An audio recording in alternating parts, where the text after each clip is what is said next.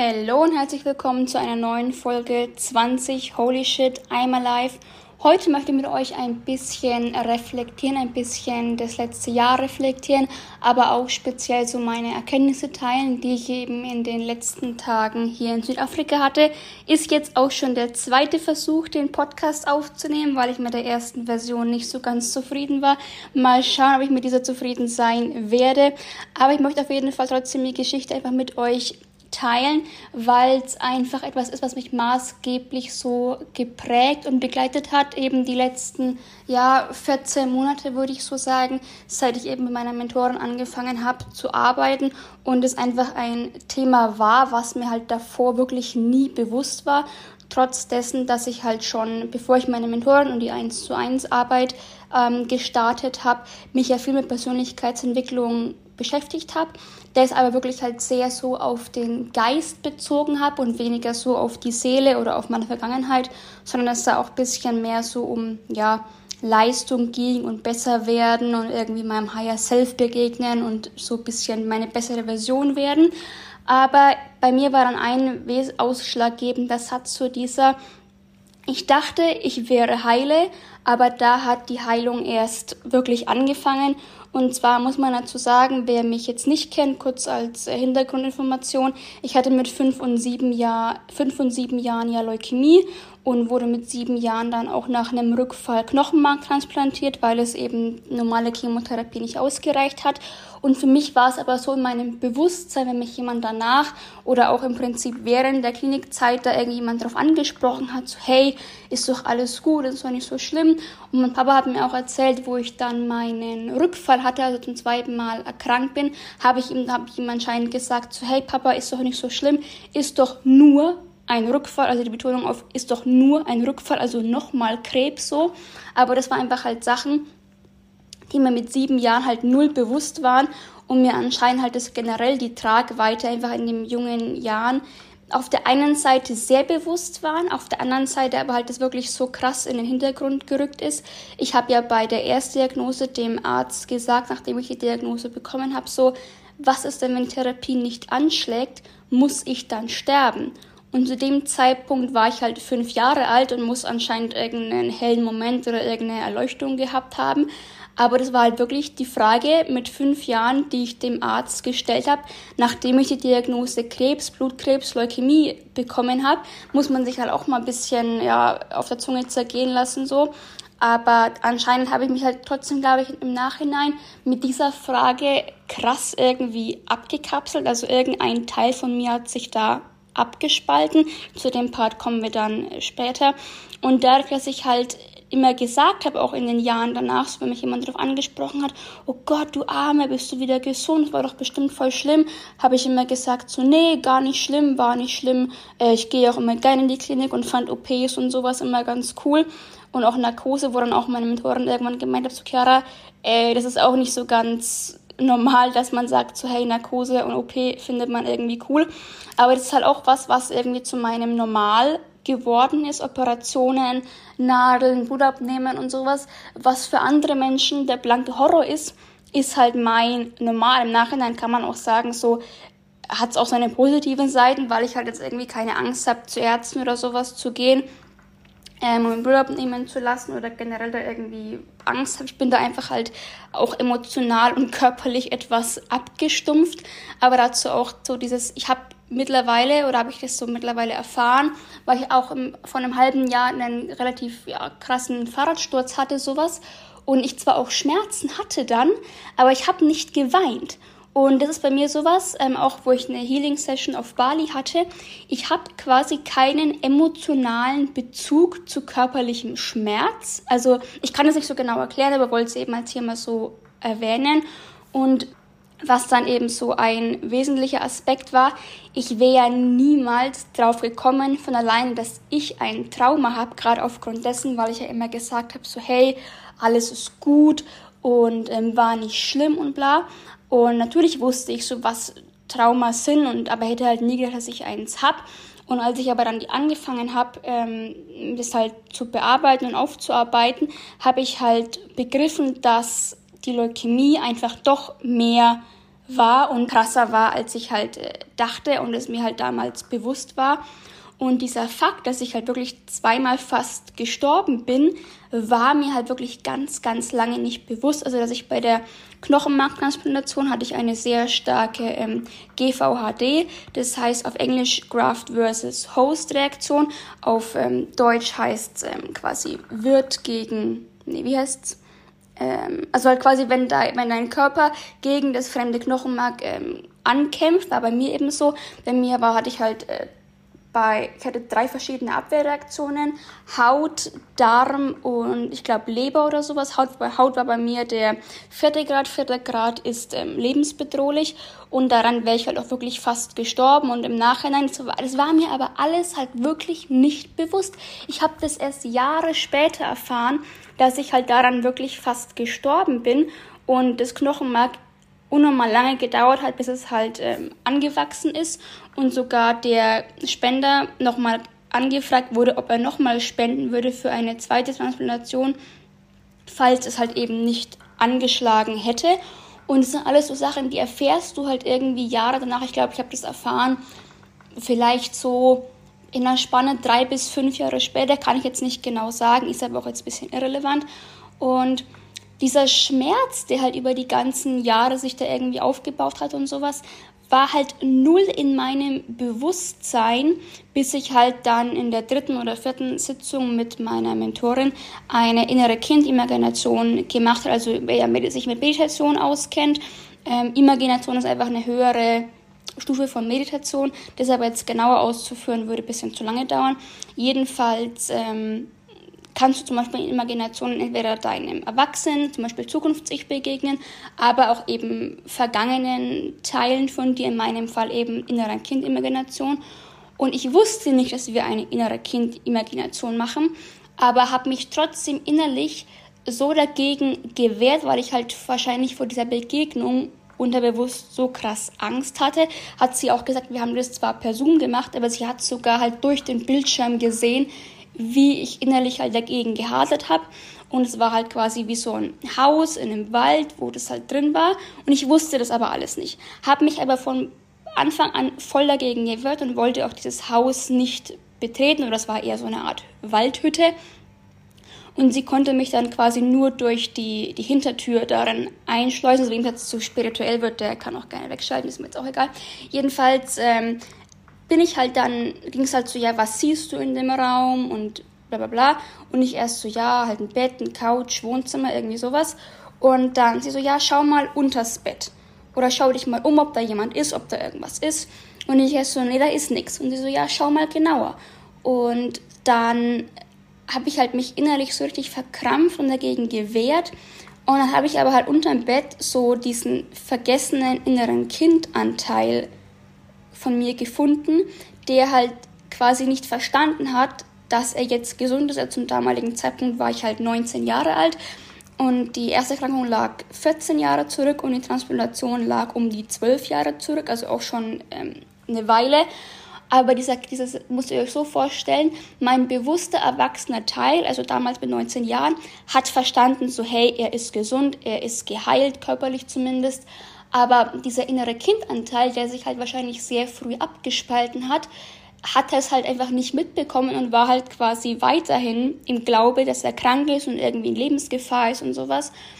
Und diesem Teil von mir zu begegnen, war so viel schmerzhafter als die ganzen Jahre der Therapie zusammen irgendwie. Also ich habe ja wirklich auch viel körperlichen Schmerz so erlitten und die ganzen Untersuchungen, Blutabnahmen etc. Aber diese Begegnung von dem Schmerz und das dann zu spüren und zu sehen, so was das mit einem gemacht hat, war halt für mich tatsächlich schmerzhafter als die Therapie selber. Und es hat mich einfach ein bisschen in so eine Krise gestürzt, weil ich halt erstens nie gedacht habe, ein Trauma zu haben und zweitens auch gar nicht wusste, mit dem ganzen Schmerz, der jetzt halt da hochkam, umzugehen. Und ich habe dann so begriffen, so, hey Kira, es ist eben nicht alles gut. Ich musste halt schon mehr ertragen, als ich dachte, dass ich halt ertragen habe und dass es einfach halt ja zu meinem Besten war. Also es war ja auch zu meinem Besten, muss man ja auch dazu sagen. Ich habe mich da auch nie gegen irgendwas gewehrt. Ich habe es halt einfach ertragen. Und es war halt nicht nur bezogen auf die Klinik und sowas. Ich habe halt immer einfach viel ertragen in meinem Leben und sowas. Ich hatte jetzt keine schlimme Kindheit und sowas. Es soll gar keine Jammerfolge sein. Aber einfach dieser Punkt so, wo ich auf Bali eine Healing Session hatte und dann am nächsten Tag zum Beispiel hätte ich eine Tour gehabt, eine Tagestour und habe die dann aber abgebrochen, weil ich einfach gespürt habe, so hey Chiara, wir ertragen nichts mehr. Ich werde nichts mehr in meinem Leben ertragen, was ich nicht möchte. Und da war einfach so dieser Aspekt, dass einfach deine Vergangenheit und verletzte Anteile der Vergangenheit einen immer wieder einholen. Das ist auch gar nichts Schlechtes, aber das ist halt einfach immer wieder ein, ein Zeichen dafür, dass du in deine Vergangenheit zurückblicken darfst und deine Vergangenheit aufarbeiten darfst, um einfach immer geheilter in die Zukunft halt blicken zu können, auch in der Zukunft leben zu können. Ich sage immer, Schmerz entsteht entweder dann, wenn wir und wenn wir das Leid der Vergangenheit beklagen oder uns halt in die Zukunft sorgen. Aber man muss halt einfach ab und zu in die Vergangenheit schauen, um da verborgene Themen zu erkennen und aufzuarbeiten und zu lösen. Und wie schon gesagt, es soll gar keine Folge sein, oh, wie schlimm war meine Kindheit und wie krank war ich, sondern einfach eine Folge für Bewusstheit, dass wir anfangen müssen, dass wir aufhören müssen zu verdrängen und anfangen müssen zuzulassen, Schmerz zuzulassen, Leid zuzulassen und da durchzugehen, weil desto mehr wir es verdrängen, desto stärker kommt er irgendwann zurück. Ich sage immer so ein bisschen metaphorisch, du kannst deine Themen und was dir nicht passt, zwar immer wieder unter den Teppich kehren, aber irgendwann ist der Teppich halt quasi auch ausgeschöpft und das Ganze holt dich halt auf einmal ein. Deswegen lieber immer wieder ein bisschen an dir arbeiten, deine Themen dir anschauen, als dich irgendwann davon überfluten zu lassen und es gar nicht mehr handeln zu können und zum Beispiel durch diese ganze Überflutung der Themen in eine Depression oder sowas zu geraten. Kurz da der kleine Einschwenker. Und was bei mir auch so ein Thema war, ich dachte halt immer, ja, ich bin halt einfach so. Ich war kein wirklich ja emotionaler Mensch. Ich habe bei Filmen nie geweint und sowas und habe ja auch, wo ich krank war, nie zugelassen, dass jemand in meiner Nähe weint oder ähm, man durfte mich nicht bemitleiden, man durfte mir keine Schwäche zugestehen. Ich habe selber wirklich, würde ich sagen, wenig gejammert in der Klinik und ich hatte aber halt wirklich keine emotionale, also keinerlei emotionale Verbindung zu meiner Vergangenheit. Selbst als ich damals in der Schule die große Arbeit gemacht habe, also wo sich halt in der Montessori-Schule jeder ein Thema raussucht, worüber er ein praktisches irgendwas erstellt und halt einen Theorieteil schreibt. Ich habe eben über die Krankheit Leukämie damals geschrieben und meine erste Website erstellt, halt so quasi ähm, als Selbsthilfe-Website, wo ich halt meine Geschichte erzähle, zu Mut machen und sowas. Und selbst da hatte ich null emotionale Connection. Ich hatte zwar diese ganzen Erinnerungen oder auch halt die Sachen, die mir halt erzählt wurden und sowas, aber ich hatte null emotionale Connection. Und auch als ich dann 2021 mein ähm, Buch geschrieben habe, habe ich auch da keinerlei emotionale Connection gehabt, sondern es war halt einfach meine Geschichte, die ich auswendig konnte, die halt wie so, ein, wie so eine Kassette mal abspielen konnte. Ich bin die Chiara, ich bin so und so viele Jahre alt, ich hatte mit fünf und sieben Jahren Leukämie, ich bin fast gestorben, aber hey, ist doch alles gut. Und das war halt, das war halt ich zu dem Zeitpunkt. Ich war halt zu 100 Prozent meine Vergangenheit und wusste halt gar nicht, wer ich davon unabhängig bin. Wer ist die Chiara unabhängig von, unabhängig von der Krebserkrankung? Wer ist die Chiara allein, eigenständig, unabhängig von der Familie und sowas? Und es hat mich halt wieder in die nächste Krise gestürzt, weil ich gar nicht wusste, wer bin ich ohne meine Vergangenheit? Wer ist die zukünftige Chiara?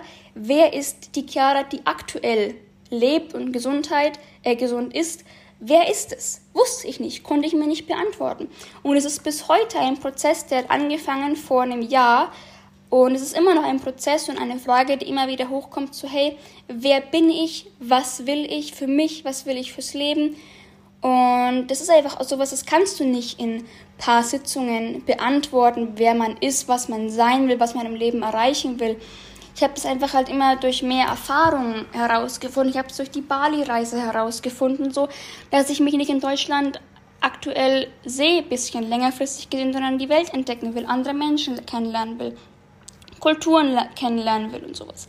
Und wir beschweren uns in Deutschland über so banale Dinge und müssten uns mal in anderen Ländern umschauen, wie es da zugeht. Ich war gestern in so einem Baby-Shelterheim, also in so einem Baby-Kinderwaisenhaus. Da kommen die Babys halt von Neugeborenen bis drei Jahre rein und dann kommen sie halt ins normale Kinderheim. Da waren vier Wochen alte Babys, die entweder halt von den Eltern nicht gewollt sind und verlassen wurden oder halt aus Familien, aus welchen Gründen auch immer herausgenommen werden, herausgenommen wurden.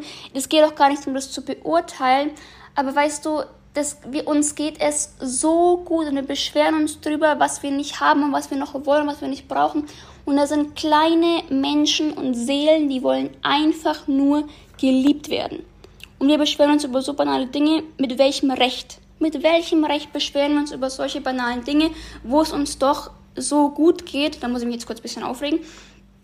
Aber es ist eben auch an dir, willst du dich darüber aufregen, wie, wie doch so schlimm dein Leben ist oder willst du was dran verändern?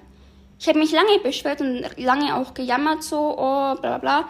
Aber ich habe mich halt jetzt dafür entschieden, so mein Leben in meine eigenen Hände zu nehmen und für meine Ziele und Visionen einzustehen. Und es geht nicht von heute auf morgen. Ich habe viele Coachings und Mentorings, ne, eher Coachings gemacht, ähm, wo die Leute dir versprochen haben, oh, mit meiner Technik, ja, da wirst du so und so schnell fünfstellig, wirst du erfolgreich, kannst du machen, was du willst, bla bla bla. Das ist Bullshit, das funktioniert nicht. Es gibt keine Erfolgsformel. Du musst die Schritte gehen, aber du musst sie kontinuierlich gehen. Nur dann wirst du langfristig erfolgreich. Und das ist was, was ich eben halt lange gelernt habe. So, die ersten 1000 bis 2000 Euro, die du verdienst, werden harte Arbeit sein. Das war bei mir harte Arbeit. Das war halt bei mir die ersten 1000, 2000 Euro, die ich eigenes Geld verdient habe, war halt jedes Wochenende im Restaurant Kellnern zu gehen. Die Arbeit hat mir Spaß gemacht, aber wie oft bin ich heimgegangen, war total abgefuckt, weil irgendwelche Gäste einem auf den Nerv gingen oder irgendwas hat nicht geklappt oder sowas. Und ich bin trotzdem wieder hingegangen du musst halt einfach kontinuierlich mal irgendwas durchziehen. Ich meine, ich habe auch Schule abgebrochen und sowas. Du kannst dich auch immer wieder entscheiden, etwas ähm, umzuändern, aber du musst halt irgendwas in deinem Leben mal abschließen. Deswegen ähm, habe ich jetzt auch gesagt, so ich ziehe das mit dem Studium einfach durch und mache jetzt einfach hier kontinuierlich halt jeden Tag oder alle zwei Tage immer ein bisschen was und am Ende habe ich dann meinen Bachelor. Mir geht es auch nicht um meinen 1,0er Bachelor, sondern mir geht es einfach darum, das abzuschließen. So, jetzt kurzer Abschwenker. Jedenfalls war ich einfach dann in der Krise so, hey, wer bin ich? Wer ist die Chiara? Was will die Chiara? Und dieser, dieser Schmerz und dieser unbewusste Schmerz und das Ganze, was ich halt erlebt habe, hat mich halt einfach immer wieder eingehalt, eingeholt und auch halt, wo ich dann ja, ähm, das war ja auch genau zu dem Zeitpunkt, wo mein Abschlussjahr war, wo ich mein Fachabitur geschrieben habe und ich dann irgendwann einfach auch den Lehrern geschrieben habe, so hey, äh, wenn meine Leistung aktuell irgendwie abflachen sollte oder sowas, hat es nichts damit zu tun, dass ich keinen Bock mehr habe, sondern einfach halt emotional bei mir sehr viel los ist, ich Traumaaufarbeitung mache und es einfach halt gerade ich selbst und meine psychische Gesundheit meine Priorität über der Schule ist und dafür, dass ich halt dann relativ wenig für Schule oder auch für den Abschluss gemacht habe, habe ich doch einen sehr guten Abschluss, würde ich sagen. Also wenn es interessiert, 2,3, sagt aber auch überhaupt nichts aus. Also ich definiere mich da auch nicht mehr drüber. Das hatte ich ja auch lange so dieses Muster Liebe nach Leistung.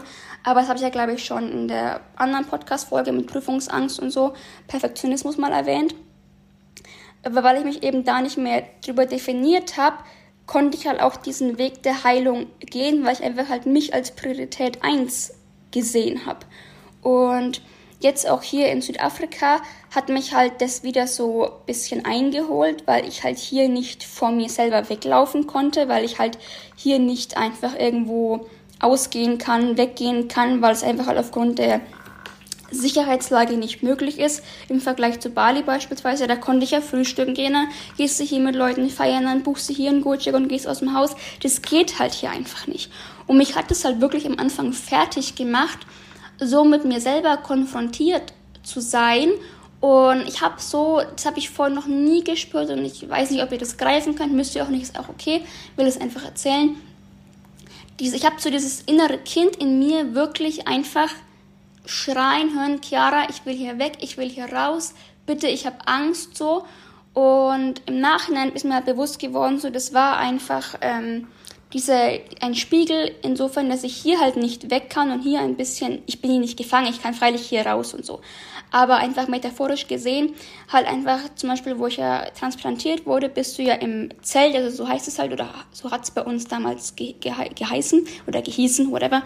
Ähm, und das ist halt hochsteril und da darf auch niemand rein, außer halt das Pflegepersonal und sowas und die Ärzte, weil du einfach halt in dem der Zeit kein Immunsystem hast und halt extremst anfällig für Infekte bist. Und da konnte ich halt nicht raus, da konnte ich nicht weglaufen.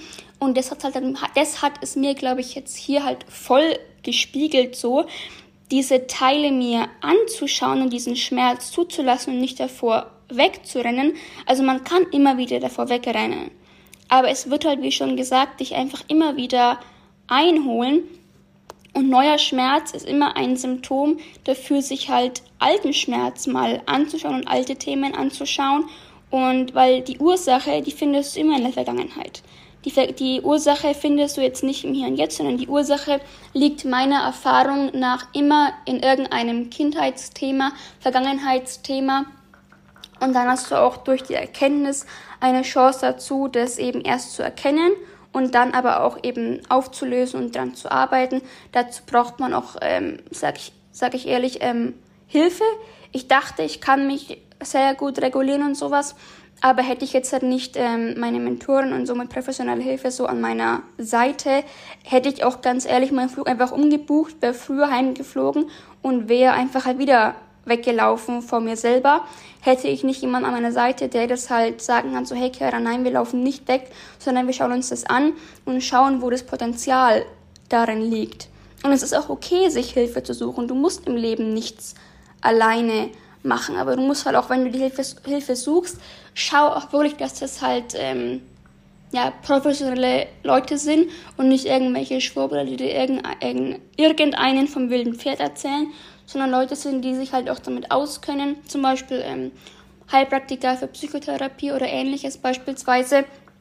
Aber das ist einfach nicht mit ein paar Coaching-Sessions getan, dass du deine Vergangenheit da aufräumst. Genau, das ist einfach der Punkt, so dieses, du darfst dich dem Gefühl stellen.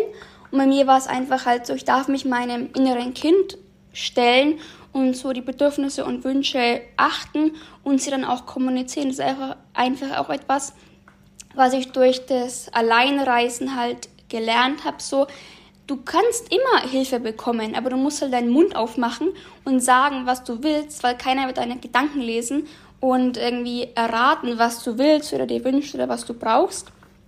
Und ich habe einfach dann halt kommuniziert, weil ich habe ja bei meiner Gastfamilie im, im Haus mit drin gewohnt und sowas, hatte auch mal eigenes Zimmer, eigenes Bad und bla, aber hatte halt trotzdem ständig Menschen und Fremdenergie um mich, was ich halt gar nicht gepackt habe. Und habe ich sie halt gefragt, ähm, ob es okay wäre, wenn ich halt ähm, woanders hinziehe. Und die haben glücklicherweise auch ein Airbnb am Haus, also so ein Apartment. Haben auch gesagt, so, ja, Chiara, gar kein Problem, du kannst da gerne reinziehen. Wir wollen ja auch nur, dass es dir gut geht und sowas. Und dann bin ich eben mal umgezogen und merke auch, ähm, dass ich jetzt ja auch hier für mich bin, aber einfach ein bisschen mehr Raum habe und ein bisschen mehr Ruhe habe, halt zum Reflektieren und mir meine Themen anzuschauen und sowas. Und ich kann zum Beispiel auch von hier in ein Café laufen und da halt zwei Stunden mal irgendwie was arbeiten und reflektieren, was essen gehen und sowas. Habe ja insofern auch da ähm, meinen Freiraum in gewisser Weise. Südafrika ist halt einfach nicht Bali und du kannst da einfach nicht so viel alleine machen wie in Bali, weil es einfach aufgrund der Sicherheitslage nicht ähm, möglich ist. So, meine letzten Worte dieser Folge. Lass den Schmerz zu, weil dann kannst du ihn heilen und dann kannst du ihn lösen. Und ich bin schon davon überzeugt, dass man ähm, viel in einem heilen kann und viel in diesem Leben an sich selber heilen kann. Aber wahrscheinlich werden wir halt nie oder es wird niemand, glaube ich, geben, der 100% geheilt ist, der hier auf dieser Erde lebt, weil es einfach ein Prozess ist. Und je nachdem, wie halt tief und stark die Wunden sind, es einfach nicht von heute auf morgen geht. Aber du kannst jeden Tag ein bisschen mehr heile werden. Ich bin auch heute nicht komplett geheilt innerlich so. Mein Körper ist geheilt, aber das ist ja auch sowas, äh, bei der Leukämie war es halt so, man gilt ab ähm, fünf Jahren krebsfrei als geheilt. Aber was heißt denn geheilt? Der Körper ist geheilt, okay. Aber wir haben ja Körper, Geist und Seele. Wer heilt den Geist? Wer heilt die Seele? Wie heilt man den Geist? Wie heilt man die Seele so? Das zeigt dir ja keiner. Und da Leute zu finden und überhaupt erstmal drauf zu kommen, dass du diese zwei Parts heilen darfst und heilen musst sogar, das ist halt einfach ähm, etwas komplexer, als nur den Körper zu heilen. Und ich möchte euch einfach ein bisschen so auf meine Reise mitnehmen. Ich hoffe, die Folge hat euch gefallen und auch ein bisschen, ja, zum Denken angeregt. War vielleicht etwas auch spirituell, aber ich will ja auch hier nur authentisch so mein, äh, mein Leben und meinen Weg mit euch teilen. Teilt mir gerne eure Gedanken dazu. Schreibt mir eine Mail oder schreibt mir auf Insta. Wer mehr dazu wissen will, wer das auch genauer und näher verfolgen will, kann gerne mir auf Insta folgen und da meine Stories anschauen. Ansonsten würde ich mich über eine Bewertung freuen, sei es auf Apple Podcast oder Spotify Podcast, je nachdem, wo du den Podcast hörst. Ich wünsche dir noch einen wundervollen Tag. Geh deinen Weg, trau dich deinen Weg zu gehen. Und ansonsten alles Liebe, deine Chiara.